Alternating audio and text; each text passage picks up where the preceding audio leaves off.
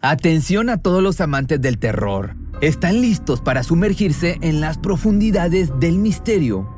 Pues les presento Archivos Perdidos, el podcast que explora las historias más escalofriantes de México. Archivos Perdidos no es solo otro podcast de horror, es una experiencia única que te lleva de la mano a través de historias como si estuvieras ahí mismo, viviendo los eventos junto con los protagonistas. La producción del podcast es impecable, con una narración cautivadora, efectos de sonido envolventes y una música que te sumerge en cada narración. Y si has vivido algo inexplicable, envía tu historia al correo archivosperdidos.genuinamedia.com y únete en este viaje a lo desconocido. Y no olvides también seguirlos en Spotify y Apple Podcast para no perderte ningún episodio. En resumen, si eres un amante de los misterios y las historias intrigantes, Archivos Perdidos es una adición, un complemento obligatorio a tu lista de reproducción. Cuando el tráfico te sube la presión, nada mejor que una buena canción. Cuando las noticias ocupen tu atención, enfócate en lo que te alegra el corazón. Y cuando te sientas mal, un buen médico te ayuda a sanar. Sabemos que mantener tu salud es tu prioridad, también es la nuestra en Kaiser Permanente, donde trabajamos juntos para cuidar de todo lo que tú eres. Kaiser Permanente, para todo lo que tú eres. Kaiser Foundation Health Plan of the Mid-Atlantic Stay Inc., 2101 East Jefferson Street, Rockville, Maryland, 20852. Nunca jamás en mi vida toqué el alma, nunca. Y yo saqué el alma y tiré. Esa noche fue la primera noche en meses y yo dormí toda la noche.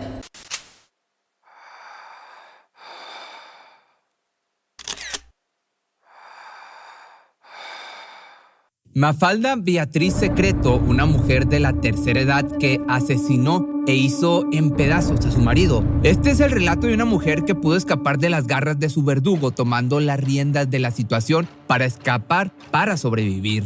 La lucha constante con que se buscaba erradicar la violencia contra la mujer está lejos de llegar a su fin, ya que hasta ahora el número de víctimas sigue ascendiendo dentro y fuera del hogar. Por desgracia, aún persiste la cultura machista que se ha venido arrastrando durante décadas, sosteniéndose de la impunidad existente. Este caso era tan solo otro de los miles que hay en el mundo, sin embargo, su desenlace causaría un gran debate debido a cómo se desarrollaron los hechos. Mafalda y José Luis Arena se conocieron durante su juventud ella era una chica apasionada por la moda y él un hombre problemático involucrado en la delincuencia, incluso inmiscuido en el tema de piratas de asfalto, término que se utiliza para referirse a quienes se dedican al asalto y robo a vehículos de transporte dentro de sus rutas. Sin embargo, así como por azares del destino se cruzaron en el camino, cada uno hizo su vida por separado, sin imaginar que el futuro los reuniría de nuevo y los convertiría en protagonistas de una historia trágica y violenta. Con el paso de los años, ella se casó, tuvo hijos y nietos, pero esta familia convencional no duró para siempre, pues luego de darse cuenta que su matrimonio no funcionaba, pasó a divorciarse y a ser soltera de nuevo. La edad de Beatriz no era motivo de impedimento para volver a encontrar el amor y darse otra oportunidad de disfrutar una vida en pareja. Fue así como aquel hombre de su juventud reapareció, para su mala suerte, bajo la fachada de alguien reinventado, rehabilitado y de buenos sentimientos. Todo parecía indicar que su estilo de vida de malhechor había quedado en el olvido. Se contactaron por medio de redes sociales e hicieron una relación cada día más cercana hasta que un día decidieron verse en persona. Esa primera cita fue la prueba que Mafalda necesitaba para darse cuenta que el cambio supuestamente radical de Arena era cierto. Aquel día se había reunido con un hombre encantador y respetuoso, de manera que quedó cautivada al instante. Conforme fue avanzando su relación, se volvía más estable, así que para principios del año 2018 tomaron la decisión de dar el siguiente paso y se fueron a vivir juntos a casa de ella en la localidad de Colón, en el norte de la provincia de Buenos Aires, esto en Argentina. A principios de esa nueva aventura todo marchaba con normalidad. Seguía disfrutando de su trabajo como costurera y modista, recibiendo clientes en su taller que entraban y salían en todo momento. Convivía con sus amigas y hablaba seguido con sus hijas disfrutando de una bonita y cercana unión familiar. Pero esta forma de vida estaba por llegar a su fin ya que él comenzó a mostrar su verdadera cara. La transformación de aquel ambiente agradable llegó a un color oscuro y siniestro. Antes entraba a la casa de Mafalda y parecía un hogar, pero desde la llegada de Arena se convirtió en un antro todo oscuro, juegos en la computadora, armas. Esto lo declaró un testigo que presenció los cambios drásticos en la vida de su vecina. De pronto se hizo constante la violencia emocional, sembrando en ella un miedo cada vez más profundo a través de humillaciones e insultos que comenzaron a quebrantar su seguridad y personalidad. Beatriz, conocida por ser una mujer de carácter fuerte, se vio sometida en una relación de abuso psicológico y posteriormente físico por parte de su pareja asidua a, tú sabes, acá esta sustancia blanca, este polvo. Sin saber cómo actuar y temerosa a represalias, quedó dominada bajo su propia casa. Las paredes de ese domicilio se transformaron en una prisión prácticamente como que yo estaba secuestrada por él, no me dejaba tener amigas, no me dejaba conversar por teléfono con mis hijas. Esto lo confesó Mafalda posteriormente. Conforme pasaba el tiempo, las agresiones iban subiendo de tono hasta el punto en el que el maquillaje y los lentes de sol eran obligatorios para ocultar los golpes que sufría por parte de él. Si eres nuevo en este canal, te cuento que subo videos casi todas las semanas. Son historias de crímenes, de asesinatos o cualquier cosa interesante que tenga algo que contar. Se sentía avergonzada, humillada, y así como aparecían los moretones en su rostro, iba creciendo el temor, no solo por ella, sino por su familia, pues su agresor la amenazaba todo el tiempo, asegurándole que de no someterse a su mandato, asesinaría a sus hijas y nietas. José tomó posesión de su voluntad, la hirió y le arrebató su dignidad, denigrándola y utilizándola como vil mercancía, pues a punta de pistola lo obligó a consumir sustancias ilegales para posteriormente permitir que abusaran de ella a cambio de unos pesos. Él me convirtió en un trapo de piso. Esto lo expresó Beatriz. Sus días eran un calvario interminable, siempre bajo amenazas e intimidación, parecía un laberinto sin salida. El dolor incrementaba y sin darse cuenta poco a poco se fue colmando su paciencia. Cuando logró juntar un poco de valor y se encontró sola en su casa, decidió salir a buscar ayuda. Expuso su caso en la comisaría de la mujer que dio intervención al juzgado de paz, donde solicitó una orden de alejamiento, pero al regresar a su domicilio, Arena se encontraba esperándola, de manera que bajo amenazas forzó a retirar dicha solicitud. Nuevamente sintió cómo se ahogaba en medio de un suplicio eterno. Parecía que nada ni nadie podría auxiliarla. No tenía voz ni voto, no tenía esperanza hasta que un día ocurrió. Actuó ante el terror y le quitó la vida. Fue entre la noche del 31 de mayo y la madrugada del 1 de junio del año 2019 cuando se invirtieron los papeles detrás de la puerta de aquella casa en la localidad bonaerense de Colón. La víctima se convirtió en victimaria. Uno de los tantos arrebatos en contra de su persona fue lo que desencadenó la furia que habitaba dentro de ella, la cual se había formado a lo largo de todas y cada una de las experiencias traumáticas por las que tuvo que pasar. La gota que derramó el vaso y después de la que se dijo a sí misma ya no aguanto más, fue una discusión que se presentó luego de que éste le arrebatara el teléfono durante una conversación con su hija se desató un fuerte altercado que terminó por darle el valor que le faltaba a él, autoritario, asegurándole que si no paraba de llorar la mataría y luego a su familia, ella deseándole la muerte hundida en el miedo de que algo pudiera ocurrirle a sus nietas e hijas. Luego de los gritos, Arena se fue a su habitación y secreto se quedó en otro lado de la casa, pensando tanto en cómo huir que llegó a una sola conclusión. Llena de rabia, se rindió ante su inminente necesidad de liberarse. Con toda la adrenalina y poseída por una ola de coraje, de cólera, en un impulso tomó el arma que el hombre había guardado justo al lado de una computadora, caminó hacia la recámara donde estaba él recostado viendo la televisión, lo llamó por su nombre, le dijo José, y cuando éste levantó la mirada, tiró el gatillo. Y ahí estaba ella, lo había hecho, lo había asesinado, de pie frente al cadáver quedó en shock lo miró por unos minutos y cuando volvió en sí entró en pánico. Las preguntas eran qué haría con el cuerpo, cómo lo iba a ocultar. Completamente hipnotizada por el miedo, hizo algo brutalmente sádico. Sin embargo, se quebró durante el proceso. Decidió esperar a la mañana del primero de junio para acudir a la casa de su hermano, Néstor Secreto, de 69 años. Tocó la puerta y este salió sorprendido de su visita tan temprana. Cuando escuchó lo que salió de la boca de su hermana, quedó estupefacto. No podía creer sus palabras, acababa de escuchar una confesión de asesinato y, no solo eso, lo que ella le pidió enseguida lo dejó aún más atónito. Quería que le ayudara a deshacerse del cuerpo, un trabajo que ella ya había empezado en su domicilio. El hombre, entre el escepticismo y la perplejidad, no accedió a acudir a donde supuestamente habían tenido lugar los hechos. Sin embargo, preocupado de que fuera verdad tal atrocidad, se convertiría en cómplice.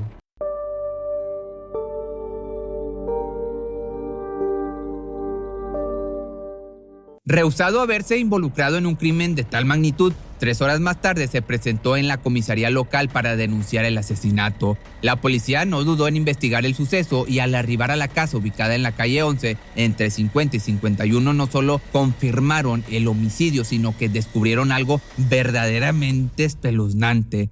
La culpable, bajo un estado de agobio y estrés desmedido, desesperadamente buscó la manera de deshacerse de toda evidencia, llegando a la conclusión que lo mejor y más eficaz, al menos esto en su cabeza, era cortar en partes el cuerpo de su pareja. Luego de haberle disparado, lo llevó a una bodega ubicado en el fondo del terreno de aquella dirección. Ahí le cortó los miembros inferiores a la altura de la rodilla y el brazo derecho hasta la altura del codo. Las autoridades quedaron horrorizadas ante la escena sangrienta que estaban presenciando. El cuerpo estaba destazado, yacía boca abajo y había sido cubierto con una lona. Todo esto perpetrado por una mujer de 62 años de edad, quien rápidamente confesó su culpabilidad. De inmediato fue detenida y trasladada a la seccional mientras que la escena del crimen quedó completamente perimetrada a la espera de la llegada del personal de la policía científica y del fiscal interviniente. Luego de la autopsia realizada a José, se descubrió que falleció debido a la herida de un arma de fuego en el maxilar derecho, cuyo disparo fue proveniente de un revólver calibre 38, lo cual le produjo una hemorragia y un hematoma. Los resultados de este procedimiento también dictaron que la víctima agonizó por lo menos 12 horas y finalmente después de fallecido se produjeron los cortes que fueron realizados con ayuda de una amoladora que la culpable había adquirido un día antes del acontecimiento en la ferretería, argumentando que la necesitaba para llevar a cabo algunos trabajos con madera. No obstante, en el proceso de investigación fue imposible encontrar rastro de algún procedimiento con dicho material, así como tampoco se pudo localizar la herramienta. Con respecto a las extremidades que fueron amputadas, jamás aparecieron, por lo que se sospecha que incluso llegaron a ser incineradas. Ese día, cuando arrestaron a Mafalda, de pronto la invadió un sentimiento de tranquilidad, asegurando que por fin iba a dormir tranquila luego de que su calvario hubiese terminado. Todo parecía indicar que la mujer prefería mil veces estar tras las rejas que atrapada en aquel sufrimiento. Ahora, con la incertidumbre y la incógnita de lo que le depararía su proceso judicial, ¿sería posible que quedara en libertad luego de haber confesado libremente su culpabilidad? Esta era la pregunta clave en este caso. Para llegar a ese veredicto faltaba recorrer un largo camino en el que tenía que ser demostrado cómo prácticamente Beatriz estaba secuestrada, golpeada, sometida e incluso prostituida a manos del ahora fallecido. En primera instancia, para el fiscal del caso Ignacio Uturri, la acusada tenía a su alcance otras opciones antes que matar, mientras que un funcionario judicial denominó como falso su testimonio, asegurando que estaba maximizando las situaciones de violencia que vivió con el propósito de mejorar su posición, acusándola de homicidio cometido en estado de emoción violenta, motivo por el cual podría estar enfrentando 18 años de prisión, justo como lo había solicitado el fiscal. Como respuesta a esta, la abogada defensora Raquel Hermida Leyenda solicitó la absolución de Mafalda, quien llegó a juicio cumpliendo una prisión domiciliaria y vigilada mediante una tobillera electrónica. Raquel hizo énfasis en la ausencia de perspectiva de género en el tratamiento del caso, así como también sostuvo el argumento en el que aseguraba su defendida había actuado en legítima defensa. Durante el proceso judicial se contó con varios testimonios de vecinos y conocidos de la acusada, quienes la respaldaron asegurando que continuamente se le veía con golpes y señales de violencia. Entre los testigos destacó una expareja de Arena, quien aseguró haberlo denunciado tres veces por hechos de violencia de género y otras cinco por violar la restricción perimetral que tenía en su contra. Adicional a esto se sumó la declaración de tres vecinos, el primo de la imputada y la trabajadora doméstica que desempeñaba su labor en casa de la pareja. A diferencia de los familiares de José, tuvimos que buscarlos a los familiares como locos para que declaren porque tienen antecedentes. Dijeron lo de siempre que el muerto era un santo. Esto lo contó la abogada, agregando que estas declaraciones no tienen ninguna validez ya que eran personas completamente ajenas a la relación. Que por otra parte, la acusada también aseguró lo siguiente. Esos últimos días fueron de mucha violencia, encierro total y oscuridad en la casa. El taller ya había dejado de funcionar, había adelgazado casi 15 kilos y llevaba tres días sin dormir. El consumo de cocaína era cada vez mayor y si me negaba recibía una trompada. Estaba como un zombie. Finalmente, y luego de escuchar todos los testimonios y dadas las pruebas recabadas, el juez Guillermo Burrone dictó su veredicto el día 4 de julio del año del 2022, hace relativamente poco. El señor fiscal manifestó que Mafalda Secreto podría haber optado por otras salidas. Sinceramente, dado el cuadro de situación que observé tras la prueba producida en el debate, no advierto que la acusada haya contado con otras salidas disponibles. No puedo pasar por alto que Mafalda Secreto era golpeada con regularidad y que sin dudas volvería a ser golpeada. Las agresiones no eran algo que se daban en un momento particular o en forma aislada, sino que se generalizaron durante los últimos seis meses de la relación y formaron parte de un proceso en el que se encontraba inmersa y del que no podía salir de otra manera aunque lo intentó. Ante estas palabras, concediendo la absolución, sus ojos se llenaron de lágrimas y una ráfaga de felicidad le sacudió el pecho. Había terminado la pesadilla que vivió antes y después del juicio. A partir de ese momento en que escuchó el veredicto, pudo visualizar en su futuro una nueva oportunidad en paz y sobre todo libre. Doy gracias a la justicia que me escuchó porque le pusieron atención a la perspectiva de género. Es terrible lo que sufrimos las personas abusadas. Esto lo dijo la acusada entre lágrimas. Además, confesó cómo se sentía al respecto, haciendo énfasis en que estaba muy avergonzada por poner en riesgo a su familia. Me utilizó de mil maneras, drogadicción, prostitución. Si yo hubiese estado en mi sano juicio, jamás lo hubiese hecho. En mi vida había tocado un arma, nunca le hubiera pegado un tiro a nadie. Siento mucha vergüenza de haber puesto en peligro a mis hijas y mis nietas, porque las puse en peligro al ponerme en pareja con José. Tal vez lo que le dio el valor a esta mujer de defenderse no fue su propia seguridad, sino la de las mujeres que más amaba en la vida. Tuvo la valentía de escapar de una prisión y la fortuna de quedar absuelta de otra. Si te gustó este video no olvides seguirme en mis redes sociales y sígueme en mi nuevo canal secundario que es Pepe Misterio Church.